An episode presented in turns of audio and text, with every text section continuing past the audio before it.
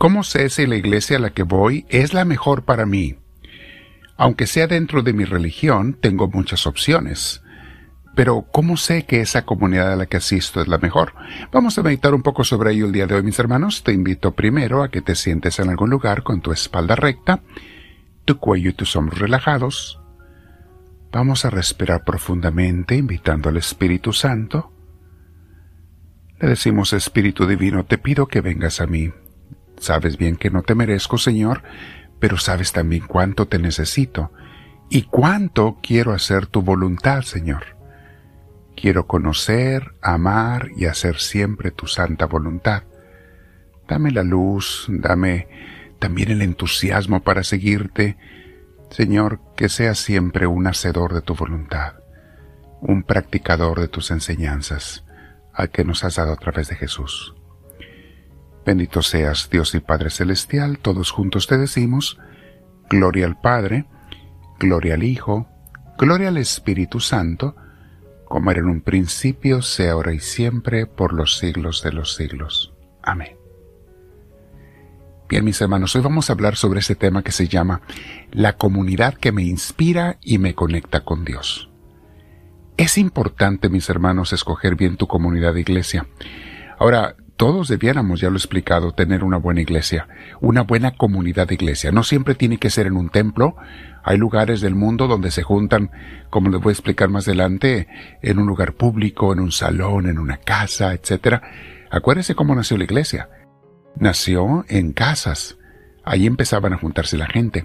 En África, en lugares de México, que yo sepa, y muchos más del mundo, hay lugares y pueblos que no tienen ni siquiera un templo. A mí me ha tocado hacer misiones en lugares donde juntamos a la gente debajo de un árbol, en alguna sombra, porque no hay un templo, pero se trata de formar una comunidad de Dios. Bueno, hablando de comunidades, ¿en qué se basa la gente para escoger una iglesia, mis hermanos? Si eres como la mayoría, simplemente vas a la que está más cerca de tu casa dentro de tu religión. O al templo más bonito, voy a aquel templo porque es más bonito, tiene, no sé, me hace sentir muy bien, mejor aire acondicionado, eh, más agradable. O quizá voy al templo donde van mis amigos, porque pues quiero la compañía de ellos. Todas estas son cosas interesantes y no son cosas malas, pero no debieran ser los factores decisivos para escoger tu iglesia, mis hermanos. Porque cabe la pregunta, ¿es esa la comunidad eclesial mejor para mí? Algo fundamental de una buena comunidad de iglesia, mis hermanos, es qué me inspiran a hacer, qué me enseñan allí, a qué me motivan. Tanto los líderes religiosos como la gente que está allí. ¿Qué tanto amor real hay entre los miembros? Incluyendo el mío, el mío, mis hermanos, claro. ¿Y el líder de la comunidad de verdad se preocupa por el bienestar espiritual de sus ovejas? O simplemente hace su trabajo como un trabajo de manera rutinaria, sin buscar ninguna mejoría, sin adaptación a las necesidades de las ovejas, no le preocupa mucho su bienestar, no interactúa con ellos, no platica, no convive, no le preocupa la formación de líderes y servidores, o si le preocupa, todos esos son factores importantes a considerar de una buena o una comunidad fría, mis hermanos.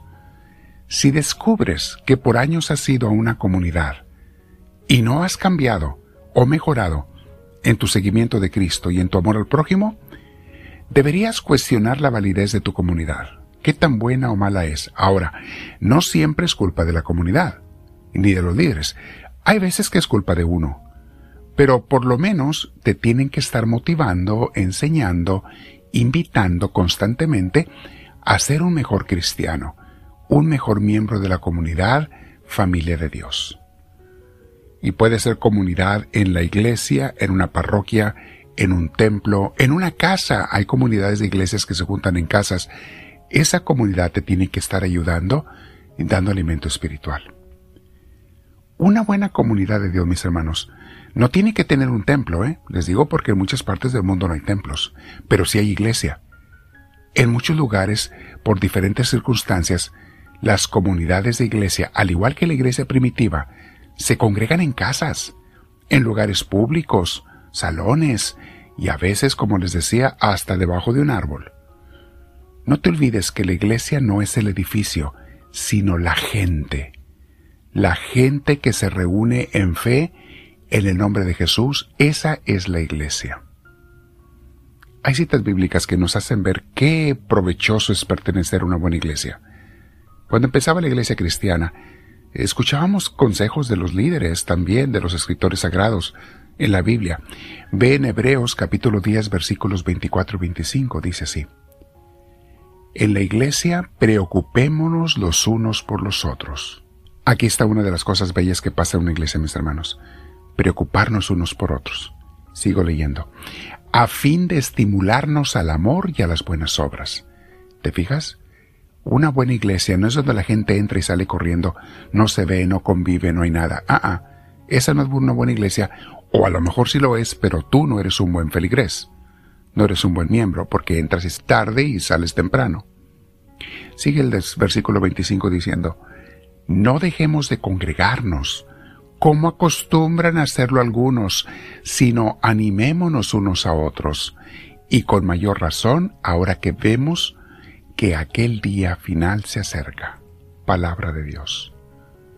Mis hermanos, no dejemos de congregarnos. Sabía el, escritor sagrado que mucha gente deja de congregarse, que mucha gente cae en la trampa del demonio de creer que en su casa seguir a Dios da lo mismo en la casa que en la iglesia. ¿Cómo va a dar lo mismo, mis hermanos?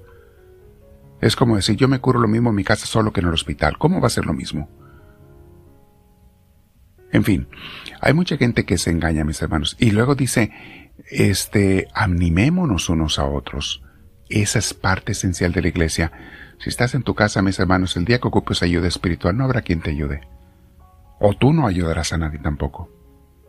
Hechos o Actas 9:31 dice, hablando de la iglesia primitiva, la iglesia disfrutaba de paz a la vez que se consolidaba en toda Judea, Galilea y Samaria pues vivían en el temor del Señor, o sea, con el respeto a Dios, con la vida en Dios. Y la iglesia iba creciendo en número, fortalecida por el Espíritu Santo. Qué cosa tan hermosa, mis hermanos. En el mismo libro de Hechos 2, 46 y 47 dice, todos los días se reunían en el templo y partían el pan en las casas. Era allí donde celebraban la Eucaristía. Al templo iban a rezar porque recuérdense que eran judíos de, de raza y de religión, y entonces pues tenía la costumbre de ir al templo y no, no la quitaron, este, ello, pero la Eucaristía la celebraban en casa. Recuerden que después los judíos los corrieron, la religión tradicional los corrió, los persiguió, los quería matar, y tuvieron que terminar juntándose en casas por tres siglos, mis hermanos. Sigo leyendo. Alababan a Dios y eran estimados por todos.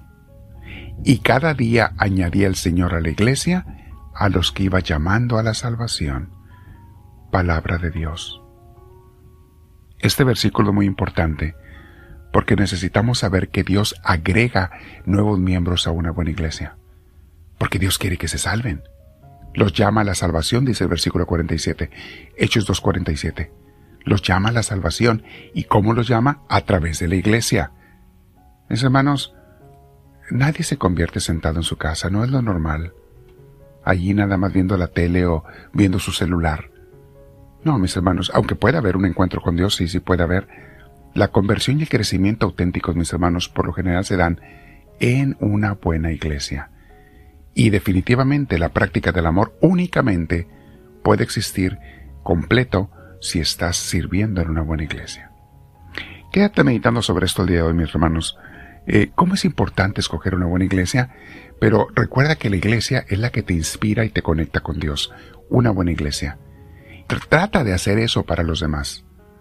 Tú también haz que otra gente sea inspirada por Dios y se conecte con Dios por tu obra y por tu ejemplo. Quédate platicando con Dios, mi hermana, mi hermano. Suscríbete al canal si no lo has hecho en la cruz que aparece enseguida en YouTube, la cruz de nuestro canal y también reparte esa enseñanza con tus contactos. Siempre por la mano se arriba el like, simplemente porque queremos que las redes sociales nos den a conocer. Y solamente dan a conocer con gente nueva a los que tienen muchos likes y muchos suscriptores. Entonces por eso les pedimos que lo hagan. No nos interesa que nos den crédito ni alabanzas, mis hermanos, para nada. Lo que queremos es que mucha gente conozca a Dios y camine con Dios. Dile al Señor, háblame Señor, que tu siervo te escucha.